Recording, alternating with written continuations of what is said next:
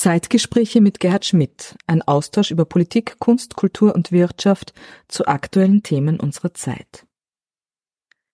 Es braucht mehr Gerechtigkeit, es braucht mehr Anstand, es braucht mehr Ehrlichkeit.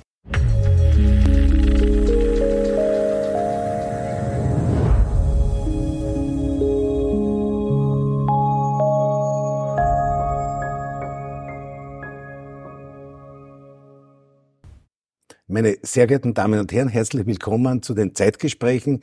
Wieder hier aus der Wiener Urania, dem Flaggschiff der österreichischen Volksbildung. Und ich habe heute einen ganz besonderen Gast bei mir. Herzlich willkommen, die Bundesparteivorsitzende der SPÖ, Dr. Pamela Rendi-Wagner. Liebe Pam, herzlich willkommen, dass du die Zeit gefunden hast, heute zu mir zu kommen. Lieber Gerhard, danke für die Einladung sehr, sehr gerne. Ist mir eine ganz große Freude, ist mir eine ganz große Ehre. Liebe Pam, du hast in, in, in wenigen Tagen eine große Herausforderung, den Bundesparteitag. Und ich mir gedacht, wir unterhalten uns heute ein bisschen über deine politische Zielsetzung, deine Ausrichtungen, deine Schwerpunkte. Äh, wenn ich auf deine Biografie schaue, dann ist ja die wirklich sehr, sehr beeindruckend. Du äh, bist äh, Medizinerin, Ärztin, hast eine, eine wirklich großartige akademische Ausbildung, äh, warst in, in, in verschiedenen Bereichen tätig, hast an, an großen Universitäten gearbeitet, bist habilitiert, glaube ich, im Bereich von Infektionskrankheiten, natürlich jetzt sozusagen auch im Bereich von, von Impfungen eine, eine große Spezialistin, warst Sektionschefin im Gesundheitsministerium, äh, Gastdozentur, dann äh, äh Bundesministerin für Gesundheit nach der äh, viel zu früh verstorbenen Sabine Oberhauser äh, und dann äh, Bundesparteivorsitzende der SPÖ und damit verbunden auch der Clubvorsitz in der Parlamentsfraktion äh, und das Abgeordnetenmandat. Äh, Du hast gerade als Expertin jetzt äh, dich sehr, sehr stark in der Corona-Krise eingebracht. Wie geht's dir jetzt persönlich? Naja, die 15 Monate waren, glaube ich, für niemanden in Österreich leicht. Da waren alle mehr oder weniger betroffen. Da waren es die Älteren, die natürlich wahnsinnig gelitten haben, die Jungen, genauso. Ich habe zwei Töchter. Ich weiß, wie sehr Kinder auch darunter gelitten haben, aber sicherlich Kinder hier ähm, von ähm, eher sozial benachteiligten Gruppen noch viel, viel mehr durch die Schullockdowns. Unglaubliches, was hier an Bildungslücken aufgerissen wurde. Und natürlich auch äh, die ganze Unternehmenschaft äh, Österreichs die Arbeitslosen, die es noch schwerer haben in dieser Zeit und nach dieser Krise wieder einen Arbeitsplatz zu finden, die Frauen, die Familien, man kann diese Liste leider fortsetzen. Ähm, da geht es niemand gut und das hat auch mich nicht unberührt äh, gelassen. Ich habe nur äh, wirklich äh, mir eine Devise in meinem ganzen beruflichen, auch persönlichen Leben immer vorgenommen. Das ist, nicht zu sehr nach hinten zu schauen, sondern einfach wirklich den Blick immer nach vorne zu haben in die Zukunft. Was braucht's jetzt? Und äh, wenn man die Situation, du hast Corona angesprochen, anschaut, dann ist, glaube ich, das Wichtigste, dass wir jetzt nicht den Kopf verlieren bei aller Euphorie über die guten Infektionszahlen. Das ist das Erreichte dieser Bevölkerung. Da ist viel gelungen, auch in den letzten Monaten an Zusammenhalt in diesen Lockdowns. Aber dass wir eins sagen, die Krise, die Pandemie ist noch nicht vorbei. Die Arbeit ist noch nicht getan. Und wir müssen jetzt äh, auch klare Ziele vor uns haben, wie wir sicher durch die nächsten Wochen kommen, damit uns die Überraschung nicht irgendwie am linken Bein erwischt mhm. äh, im Herbst durch eine neue Welle, eventuell durch eine neue Virusmutation. Da muss man einen Blick weiter drauf haben, dass das nicht mhm. passiert. Gewisse Regeln müssen weiter gelten, damit das Infektionsgeschehen unter Kontrolle bleibt. Und auch langfristig nach der Pandemie ist vor der Pandemie müssen wir jetzt schon die richtigen Lehren, vor allem was das Infektiologische betrifft, aus dieser Krise ziehen. Du bist ja da immer für einen vorsichtigen und gemäßigten Weg eingetreten und hast, äh, hast auch immer gemahnt, äh, man sollte jetzt keine vorschnellen Entscheidungen treffen. Es kann wieder zurückkommen, es kann sich wieder irgendwas tun, ja. Wie schätzt du jetzt international die Situation ein? Können wir das jetzt sozusagen mit Impfungen, du warst ja sehr stark mhm. für die Tests sozusagen. Genau ja, können wir das mit Tests und Impfungen sozusagen gut in den Griff bekommen? Naja, wir haben es weit besser unter Kontrolle, als ja. das noch vor einem halben Jahr der Fall war. Und ich habe immer gesagt, äh, sozusagen der Schlüssel Richtung Normalität und Freiheit, das wird die Durchimpfung und die Impfung gegen Corona sein. Aber da müssen wir schneller werden. Wir haben derzeit ungefähr die Hälfte der Bevölkerung in Österreich, die einen Stich haben, die Hälfte mhm. davon etwa schon mhm. zweimal geimpft. Das ist zu wenig. Mhm. Da müssen wir Richtung 75, Richtung 80 Prozent ähm, der impfbaren Bevölkerung gehen, damit wir uns ein bisschen gemütlicher zurücklehnen können. Und das muss jetzt schnell gehen und die derzeitige Impfgeschwindigkeit ist noch nicht so rasch, weil die Versprechungen des Bundeskanzlers waren ja so, dass mhm. bis Ende Juni jeder Österreicher, der ja, will ja. und jede Österreicherin ja, einen Stich bekommt. Jetzt wissen wir, dass das leider nicht der Fall sein wird und dass etwa über 600.000 Menschen, die geimpft werden wollen, wahrscheinlich bis Ende Juni noch keine Impfung haben werden. Die, die unter 20-Jährigen dann im Juli nehme ich an. Und die 12- bis 15-Jährigen, für ja. die es jetzt Gott sei Dank auch ja. eine Impfempfehlung ja. und eine Impfung gibt, das sind weitere 300.000 Menschen, Jugendliche in Österreich, äh, die man natürlich auch schnell impfen sollte.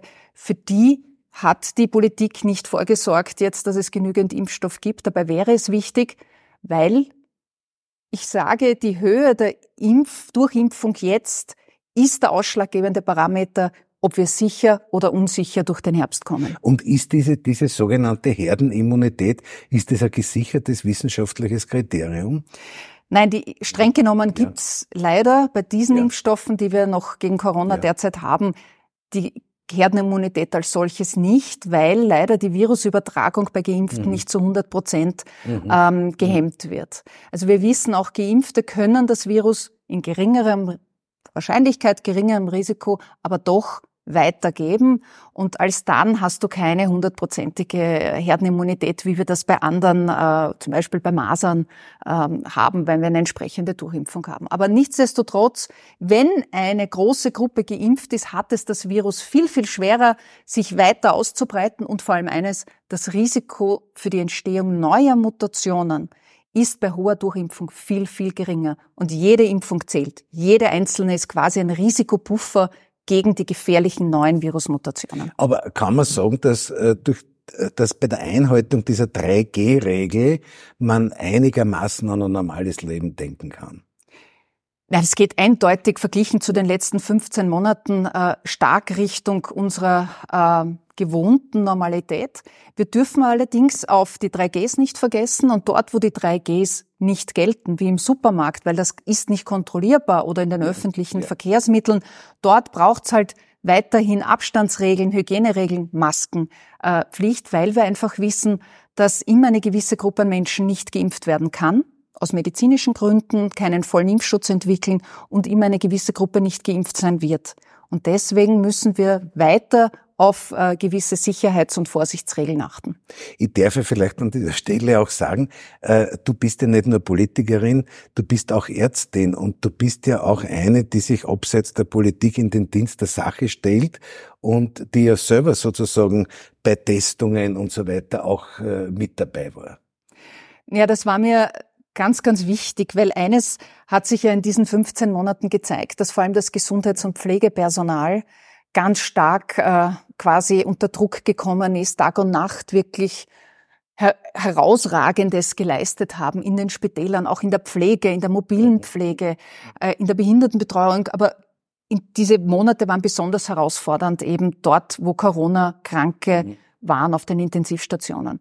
Und ich äh, bin Ärztin und habe mir gedacht, wann, wenn nicht jetzt, mhm. komme ich äh, in meinem Brotberuf wieder näher und leiste einen halben Tag pro Woche meinen Dienst als Ärztin, leiste meinen Beitrag, packe selber an, indem ich ehrenamtlich, und das habe ich ab äh, Herbst gemacht, ehrenamtlich mitimpfe, damals noch bei den ähm, äh, Influenza-Impfungen ja, der Stadt ja. Wien und äh, auch bei den Teststraßen um das medizinische Personal, das Pflegepersonal, das besonders jetzt unter Druck ist, hier zu unterstützen. Also wir haben schon, wir haben schon auch gesehen bei aller Dramatik und bei, bei allen furchtbaren Dingen, die im Zusammenhang mit Corona zu registrieren sind, dass es schon auch einen, einen so einen gewissen Schwung an Solidarität äh, genau. gegeben hat. Engagierte Pflegerinnen, Pfleger, Ärztinnen, Menschen im Gesundheitsbereich, die da gekommen sind und gesagt haben, wir wollen einen Beitrag leisten.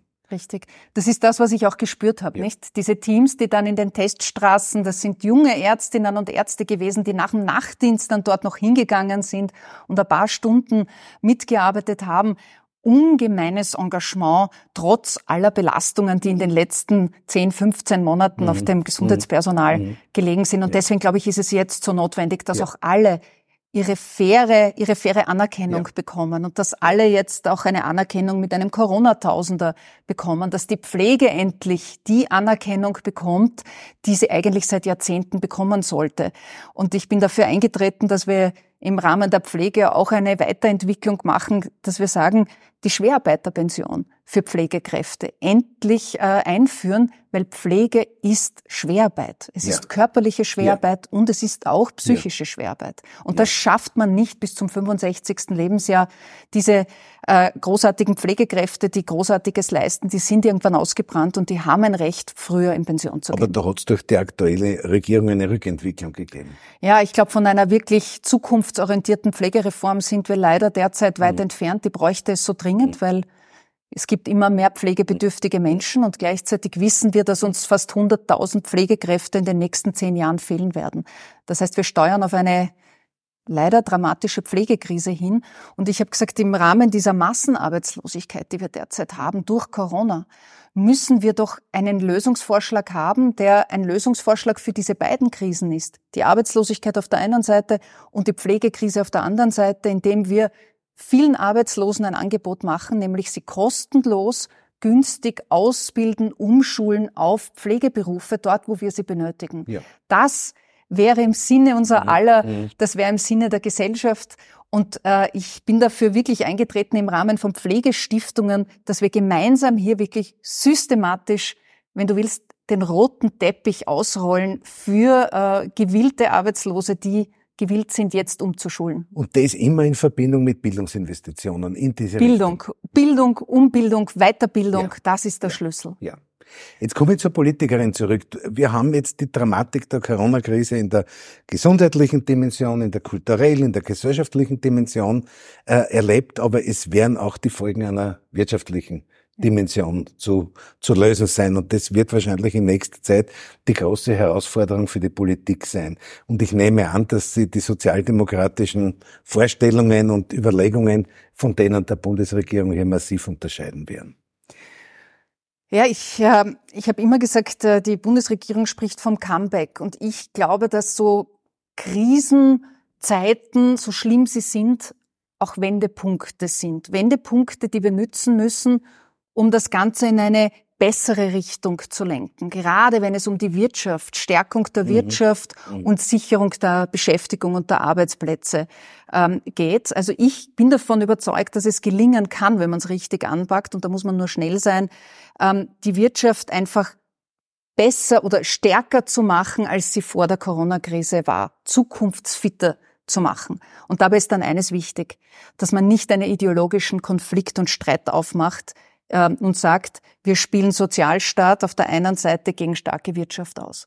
Ich glaube, wenn uns die Krise etwas gezeigt hat, ist, wie sehr wir alle einen starken Sozialstaat brauchen, sei es auf individueller Ebene, wenn wir in soziale Not gelangen, oder auch äh, wenn es äh, darum geht, das Gesundheitssystem für alle fit zu halten und gut auszustatten, auch wenn es darum geht, gerade jetzt die Betriebe, die Unternehmen nicht mhm. allein zu lassen in mhm. dieser Wirtschaftskrise. Mhm. Und ich glaube, dass das kein Gegensatz ist. Starker Sozialstaat, moderner Sozialstaat auf der einen Seite mhm. und starke Wirtschaft, das bedingt einander. Man muss es nur richtig machen. Wirtschaft beflügeln jetzt, Arbeitsplätze sichern und einen Aufschwung herbeiführen, der alle mitnimmt, der niemand zurücklässt. Das muss das Ziel sein. Da bist du ganz bei deinem großen Vorgänger Bruno Kreisky, der, äh, der mir gesagt hat, der Sozialstaat ist die größte Errungenschaft des 20. Jahrhunderts. Und das ist vielleicht auch eine ganz wichtige Ansage auch vor dem Parteitag, diesen Sozialstaat Richtig. nicht nur zu schützen, sondern auch weiterzuentwickeln. Zu modernisieren. Zu modernisieren. Zukunftsfit ja. zu machen. Ja und einfach auch äh, sich nicht in diese ideologische Ecke einer Mottenkiste stellen ja. zu lassen. Ja. Ja. Denn ohne diesem Sozialstaat, ohne diesem öffentlichen Gesundheitssystem, ja, hätten wir diese Krise nicht so gut ja. überstanden, wie wir sie überstanden haben. Bei allem Schaden, der trotzdem entstanden ist. Und das Wichtige ist, der Sozialstaat, den kannst du ja nicht wie einen Lichtschalter aufdrehen, wenn mhm. die Krise erst mhm. da ist mhm. und sagen, jetzt ja. brauche ich ihn, Das ist Ja. ein bisschen ein neoliberaler Ja. Ansatz, so Ja. funktioniert's ja nicht, sondern du brauchst ihn natürlich auch in Nicht-Krisenzeiten und du musst ihn weiterentwickeln und resilient und aufbauen in der Nicht-Krisenzeit. Und das ist die Aufgabe der Sozialdemokratie. Da gibt's seit Jahrzehnten keine andere politische Kraft, die das versteht und die das vorantreibt. Absolut. Ich sehe in der ganzen Diskussion immer, wenn man über Wirtschaft und so weiter redet, ich sehe da immer sozusagen die Bildung im gleichen Boot sitzen. Richtig, ja. Ja.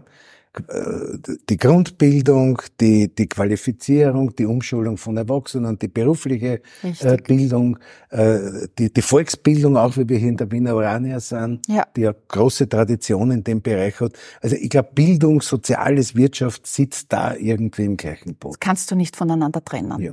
Also du hast ja ganz am Anfang erzählt, Ja. woher ich komme und was ich früher alles gemacht habe und ich war im Ministerium und Gesundheitspolitik. Ähm, und ich sage dir, immer wieder kamen wir in allen gesundheitspolitischen Diskussionen damals, weit vor meiner Zeit als, äh, als Bundesparteivorsitzende, drauf, dass die Bildung der Schlüssel ist zu mehr Gesundheit bei den Kindern, bei den Erwachsenen. Und das, somit ist die Bildung der Schlüssel für ein selbstbestimmtes Leben. Es ist der Schlüssel für Frauen, auch ein unabhängiges, gewaltfreies, selbstständiges Leben zu führen. Es ist der, der Schlüssel, dass die Wirtschaft wirklich einen nachhaltigen Aufschwung hat, weil wovon lebt die Wirtschaft? Von ihren gut ausgebildeten, qualifizierten Arbeitskräften, den Facharbeitskräften, wie sie jetzt bei MAN zum Beispiel, Ja. über 2000 Ja, Facharbeiter. Ich war warst- äh, ja bei, bei Steyr ja? im. MAN-Werk. Ja. Ja. Und ich meine, da gibt's VW, MAN, die einfach sagen, na ja, wir haben zwar Gewinne, es ist ein erfolgreicher Standort, aber in Polen sind die Arbeitskräfte billiger und sie wollen schließen und nach Polen abwandern. Und da frage ich mich schon, was ist das für ein System?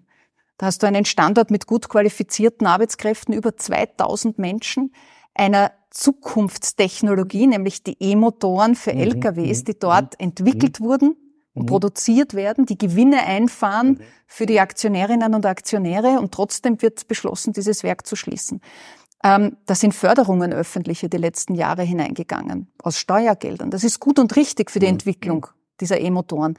Aber jetzt muss man sagen, man muss alles dafür tun, diese Arbeitsplätze natürlich zu retten und zu sichern. Und das glaube ich schon, dass das auch Aufgabe, oder ich bin überzeugt davon, dass das Aufgabe auch einer österreichischen Bundesregierung ist, so wie es Bruno Kreisky gemacht hat, damals mit Hannes Androsch, die übrigens auch schon dort waren damals, Ja, ja. wie es Franz Franitzky gemacht Ja, hat und alle anderen auch sozialdemokratischen Bundeskanzler, die längst gäbe es jetzt einen sozialdemokratischen Bundeskanzler oder Kanzlerin, im MAN-Werk persönlich wären, mit VW in Deutschland längst politische Gespräche führen würden, damit man diesen Standort retten kann. Das muss Ziel sein. Und da gibt es Vorschläge von uns. Ein modernes Beteiligungsmanagement, dass man sagt, für gewisse Zeit beteiligen wir uns mit anderen privaten Investoren äh, an diesem Standort, weil diese Technologie heißt mehr Klimaschutz. Mhm. Dieses Know-how, das es dort bei den Arbeitskräften ist, das wollen wir nicht einfach verlieren. Den Standort wollen wir nicht verlieren. Übrigens mehr als 8000 Arbeitskräfte, die in der gesamten Region Mhm, dranhängen. Das Natürlich. kann der, der Regierung nicht egal Ja. sein. Ja. Naja, du hast, du hast wahrscheinlich zwei ideologische, du hast zwei ideologische Gesichtspunkte, die da entgegenstehen. Du hast sicher äh, Kräfte auch äh, äh, in unserem politischen Spektrum, ähm, die sagen, der Markt wird sich da schon regulieren oder man wird diesen, diesen neoliberalen Ansatz vertreten, die sagen, das wird die Wirtschaft sozusagen, wird ihr eigenes Korrektiv sein. Und dann gibt es natürlich den sozialdemokratischen Ansatz, der sagt, der Staat muss sozusagen stimulierend und, äh, und mit Initiativen da hineingehen. Genau. Weil ich meine, es gibt ja nicht nur eine Krise. Es ist ja nicht die Corona-Krise alleine, die jetzt wirtschaftlichen Schaden, übrigens den größten seit Ja. 1946 für unser Land bereitet hat, sondern die Wirtschaft befindet sich ja auch in einer Transformationsphase. Transformationsphase Energiewende, das ist eine schwierige Zeit für Wirtschaftsstandorte, für Unternehmen.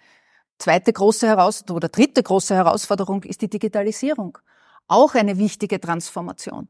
Und da braucht die Wirtschaft Unterstützung, wenn wir wollen, dass Österreich ein wichtiger Wirtschaftsstandort bleibt. Mhm. Und das muss unser Interesse sein. Absolut. Starker Wirtschaftsstandort, starke, aktive, zukunftsorientierte äh, Industriepolitik heißt natürlich auch gesicherte Beschäftigung. Du hast vor ein paar Minuten mit so einer großen Begeisterung diese Aufstiegserzählung äh, äh, gebracht. Und ich glaube, die Sozialdemokratie, wenn man historisch schaut, ist immer dann besonders erfolgreich, erfolgreich und stark gewesen, wenn diese Aufstiegserzählung auf die Menschen übergesprungen ist. Und jetzt habe ich mir angeschaut, deine ganz persönliche Biografie. Du bist ja auch sozusagen, du bist ja auch deine ganz persönliche Geschichte ist eine großartige Geschichte der Aufstiegserzählung und wahrscheinlich auch ganz eng mit, äh, mit, äh, mit der Politik der 70er und 80er Jahre Voll. verbunden. Na, ganz stark. Ja. Also ich würde wahrscheinlich so nicht hier sitzen, zumindest nicht mit dieser Biografie.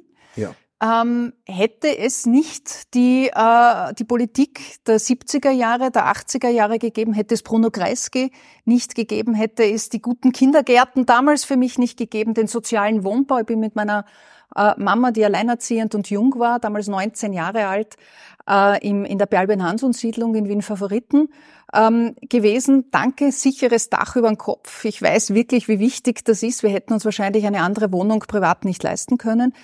Ähm, gute Bildung, gute Schulen, die Universität, ja. die mir dann den Weg geöffnet hat, meinen Traumberuf zu machen. Alles Errungenschaften der Sozialdemokratie. Und das ist, äh, Bruno Kreisky war mein Türöffner, er war mein Mentor, er hat mich, er hat meinen Weg geebnet und nicht nur mir, sondern Millionen von anderen Österreicherinnen und Österreicher bis heute. Da gibt's ja übrigens, äh, da gibt's übrigens auch eine gewisse Parallele. Du bist in der Berlin-Hansen-Siedlung aufgewachsen und der Berlin-Hans. Also, ja komme aus, dem, aus einem anderen Teil von Wien, aus Floridsdorf. äh, aber in der, in der, in der Per Albin, Han, der Per Albin Hansen als schwedischer mhm. Ministerpräsident war ja auch das große Vorbild des Bruno Kreisky, auch in Richtung Entwicklung des Sozialstaates. Jetzt hat der Kreisky zwei große, hat viele große Ziele gehabt, aber zwei große Ziele der immer und ununterbrochen in den Vordergrund gestellt. Das war erstens Armut bekämpfen ja. und zweitens Arbeit schaffen. Und ich glaube, das muss man mit modernen Gesichtspunkten, zukunftsorientiert, mit Völlig modernster richtig. Technologie, international vernetzt, was immer in Angriff nehmen. Nein, das ist aktueller denn je. Ja. Wann, wenn nicht jetzt? Ja. ja. Nach dieser Krise müssen das die zwei ähm, zentralen, zentralen Punkte auf einer politischen Agenda sein. Es sind die zentralen Punkte der SPÖ. Soweit kann ich dir ja, das jedenfalls ja. sagen, dass wir sagen, Beschäftigung sichern, neue Beschäftigung schaffen. Und da müssen wir natürlich den Blick in die Zukunft haben. Was kommt auf uns zu? Was kommt auf die Wirtschaft ja. zu? Und du kannst Wirtschaft nicht getrennt von Beschäftigungspolitik denken. Industriepolitik, Standortpolitik. Deswegen kann uns MAN nicht egal sein. Es kann uns auch nicht egal sein, wie unsere Kinder ausgebildet werden, wie die Pflegekräfte mhm. äh, aus Weiter- und Umbildung stattfindet. Das gehört alles zusammengedacht und natürlich Armut bekämpfen. Weil eines äh, hat diese Krise und Corona natürlich bewirkt, dass die Schieflagen, die sozialen, die es schon vor der Krise gegeben hat, leider noch schiefer geworden ja. sind. Und da müssen wir alles dafür tun, dass diese Schieflagen nicht noch schiefer werden und äh, die Dinge ins Rutschen kommen, weil es braucht hier einen sozialen Ausgleich, es braucht die soziale Sicherheit für den sozialen Frieden, damit wir auch ein demokratiepolitisch intaktes äh, Miteinander haben. Ja. Da müssen wir an die Familien denken, wo die Kinder Distance Learning äh, Richtig, ja. äh, machen sollen, vielleicht der Elternteil äh, Homeoffice Zeitgleich, oder ja. vielleicht sogar beide Eltern und die sitzen dann in einer 70 Quadratmeter Wenn Wohnung überhaupt. wenn ja. überhaupt und haben mhm. vielleicht gar nicht die entsprechende Infrastruktur. Haben noch keine Laptops ja. für die Kinder, vor allem jedes Kind braucht ja seine eigene äh, digitale Infrastruktur, das ist eine riesige Herausforderung. Und wenn die drei Kinder dann in einem Zimmer sitzen müssen, ja. äh, fünf Stunden, sechs Stunden im Distance Learning, ist das natürlich auch alles nicht ideal. Und all das müssen wir berücksichtigen. Aber wenn wir nochmal auf die, auf die, auf die, auf die zukunftsorientierte Politik zurückgreifen, wenn ich mir deine, deine wissenschaftliche Biografie anschaue mit äh, Forschungsaufenthalten in Israel etc., äh, dann bin ich mir sicher, dass du auch eintrittst dafür, dass man äh, modernste Technologieunternehmungen, Forschung, mhm. Innovation ins Land bringt. Ganz wichtig. Standort. Und hier die Infrastruktur schafft. Wir müssen den österreichischen Standort stärken, die. Unternehmen, die schon da sind, natürlich unterstützen, Stichwort MAN, ja. aber viele ja. andere. Ich, ich lerne da jeden Tag ganz tolle Österreicherinnen und Österreicher kennen, ähm, die sagen, äh, sie wollen eh, aber sie brauchen vielleicht hier und da ein bisschen Unterstützung. Das ist das eine, aber wir müssen natürlich noch, noch attraktiver werden, um zusätzlich, du hast gesagt, innovative ähm, zusätzliche Unternehmen anzuziehen. Das ist gut für Österreich, weil es natürlich auch Arbeit schafft. Und äh, da dazu brauchst du natürlich auch zukunftsorientierte Investitionen. Mhm. Und das muss Teil eines großen, nachhaltigen Konjunktur Projektes und Paketes sein, von dem man leider in, von der Bundesregierung relativ wenig ja. derzeit noch sieht. Das muss ein Milliardenpaket sein, so wie Joe Biden, der jetzt hier zehn Prozent des Bruttoinlandsproduktes des BIPs als ein Milliardeninvestitionspaket jetzt auf den Tisch geknallt hat und alle der Mund offen mhm. geblieben ist, weil das mhm. hat es in der Form mhm. in Amerika, in den USA noch nicht gegeben. Aber das braucht's. Also eine Krise dieser Dimension braucht auch große Antworten. Und diese, diese Antwort müssen einfach zukunftsorientierte Investitionen sein, nicht mit der Gießkanne, ja. sondern nämlich immer mit dem Blick, wohin geht die Zukunft, wohin wollen wir Österreich äh, bringen, Richtung Energiewende, Klimawandel, Digitalisierung, Arbeitsplatzsicherung. Das müssen die großen Ziele sein und Forschung und Entwicklung natürlich in diesem Bereich. Investitionen in ähm, sauberen Verkehr, mhm. öffentlichen Verkehr. Ja. Ja. Natürlich auch so Dinge quer durch. Mhm. Und daneben braucht es natürlich auch für die kleinen und mittleren Betriebe, auch die gibt's. Wir dürfen nicht nur von den großen Betrieben und, und ähm, mhm. Industrien reden. Äh, die sind besonders krisengebeutelt. Das, da rede ich vom Friseur, von der Gastronomie, von der Hotellerie bis zu den Fitnessstudios, mhm. von Kulturbetrieben, ja, die besonders krisengebeutelt ja. sind. Die brauchen noch gezieltere Unterstützung. Und wir haben da vorgeschlagen, zum Beispiel einen Österreich-Scheck. Ein Österreich-Scheck pro Haushalt mehrköpfiger Haushalt 1000 Euro, der gezielt bei Rot-Weiß-Roten, bei heimischen Betrieben dieser Art, nicht aller Branchen, sondern dieser krisengebeutelten Branchen konsumiert und eingelöst werden kann, um hier eine gezielte Förderung zu machen. Wir haben uns das ausgerechnet, welchen Beschäftigungseffekt das hätte. Und das wäre bis zu 30.000 Arbeitsplätze wären das, mhm. die man durch so eine Maßnahme, durch so eine gezielte Maßnahme sichern könnte im Bereich kleiner und mittlerer österreichischer Unternehmen. Bei den Kulturbetrieben, äh, natürlich ist den, den Künstlern äh, schlecht gegangen und äh, vielen ja. davon sehr, sehr schlecht.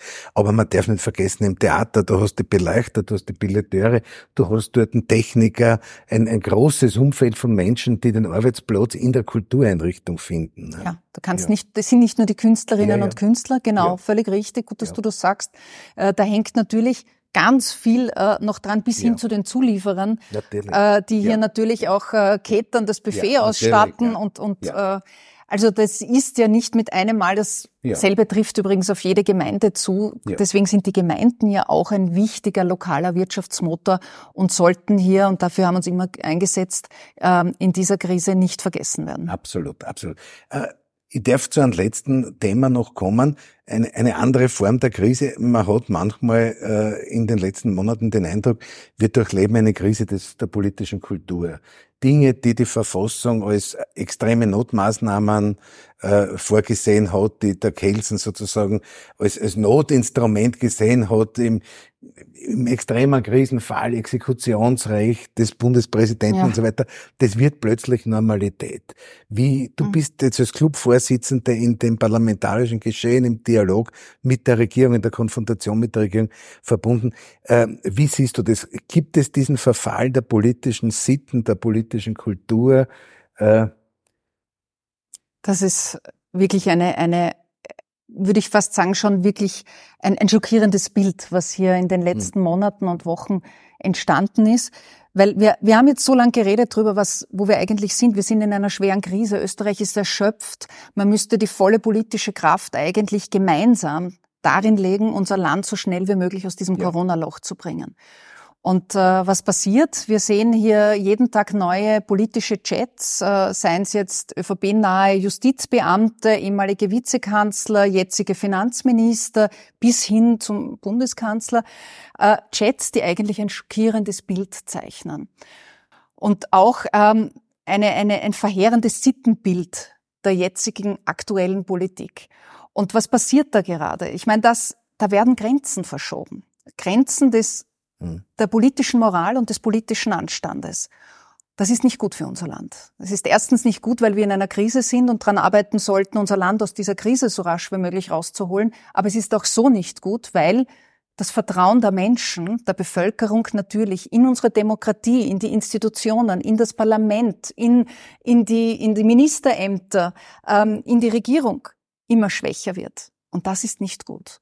Und das geht uns alle an. Da geht es um unseren Rechtsstaat, eine wichtige Säule unserer Demokratie. Da geht es ums Eingemachte, wenn man hört, dass die das Parlament als Löwinger Bühne diffamiert wird, ja. ähm, dann würde ich sagen, wie tief soll diese Latte noch Böbel sinken? Ist auch noch vorkommen, ne? Wenn die Bevölkerung ja. als Tiere und Böbel bezeichnet werden, dann ist das verheerend. Und das lehne ich zu 100 Prozent ab.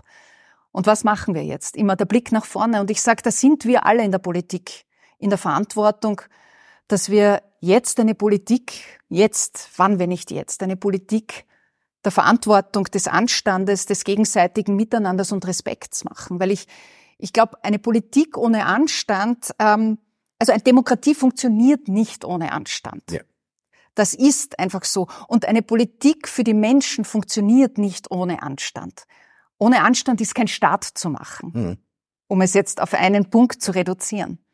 Ja, ich glaube, vor 30 Jahren hätten wir die Diskussion vor 30 Jahren, da hätten wir alle geglaubt, dass die Demokratie so gefestigt ist, ja. dass vielleicht irgendwo ein paar kleine Scharmützel rundherum gibt und dann äh, dann ist das geschwind ausdiskutiert. Aber dass wir heute im Jahr 2021 mit beiden Beinen und allen Händen richtig. den Rechtsstaat und die Demokratie schützen müssen. und verteidigen müssen, das hätten, aber wir müssen es als, glaube ich, als Sozialdemokratie tun und wir auch, müssen es tun und auch Gerhard, die Flagge der politischen tun. Anständigkeit nach vorne tragen. Weil wie schnell es geht, hat sich in Ungarn ja. gezeigt, hat sich ja. auch in Polen gezeigt. Ja. Und ich sagte, wenn diese Grenzverschiebungen immer mehr werden, dann besteht eine Gefahr, dass wir uns dran gewöhnen ja. an diese permanente natürlich, Grenzverschiebung. Natürlich. Und das natürlich. ist in Ungarn ja passiert. Natürlich. Und genau das dürfen wir nicht zulassen. Ja. Das, ich glaube, dass das Bekenntnis zur politischen Anständigkeit nicht immer das populärste ist. Und äh, äh man kann, Meinst du, das ist langweilig? Ja, aber na, man, man, kann vielleicht, das ist vielleicht taktisch sozusagen nicht immer das, das, das Mittel der ersten Wahl. Aber ich glaube, das ist langfristig sozusagen das erfolgreichste Mittel. Na, ich glaube, dass die, ja? die, die schon, das ist das, was ich mitkriege aus all meinen Gesprächen äh, mit mit den Menschen in Österreich, dass sie mir sagen, das, was es jetzt so notwendig braucht, ist endlich Ehrlichkeit Absolut. Anstand Absolut. und Respekt. Ja. Liebe, liebe Frau Parteivorsitzende, liebe Pamela, äh, das war ja fast schon ein Schlusswort. Ich wollte ganz zum Schluss noch die Frage stellen. Du stehst jetzt vor dem Bundesparteitag am 26. Äh, Juni. Äh, der Bundesparteitag ist ja etwas, wo sozusagen die Richtung auch fixiert wird, ja. Äh, wann die, die, die, die Österreicherinnen und Österreicher am 27. Juni die Zeitung lesen, ja, was sollen sie dann von der Sozialdemokratie mitnehmen, von diesem 26. Juni? Ich glaube, was alle spüren, alle Österreicherinnen, dass äh, wann wir nicht jetzt, ähm, braucht es mehr Gerechtigkeit in unserem Land. Gerade die Frage, ja. wer zahlt die Kosten ja. für diese Krise, die haben wir heute noch, sonst müssten wir ja. drei Stunden reden, noch gar nicht thematisiert. Es braucht mehr Gerechtigkeit, es braucht mehr Anstand, es braucht mehr Ehrlichkeit. Und es gibt eigentlich nur eine verlässliche Kraft der Mitte, politische Kraft der Mitte, die dafür sorgt, dass es mehr Gerechtigkeit gibt, mehr Anstand und mehr Ehrlichkeit. Und das ist die Sozialdemokratie. Das ist ein perfektes Schlusswort. Ich danke dir ganz, ganz herzlich für deine Zeit. Danke du hast dir, sicher einen extremen Terminkalender, extrem dichten Terminkalender und so gesehen bin ich dir sehr, sehr dankbar, dass du die Zeit gefunden hast, zu den Zeitgesprächen zu kommen. Ich wünsche dir persönlich und für die Sozialdemokratie alles erdenklich Liebe und Gute. Danke, Danke. für die Einladung. Danke. Danke.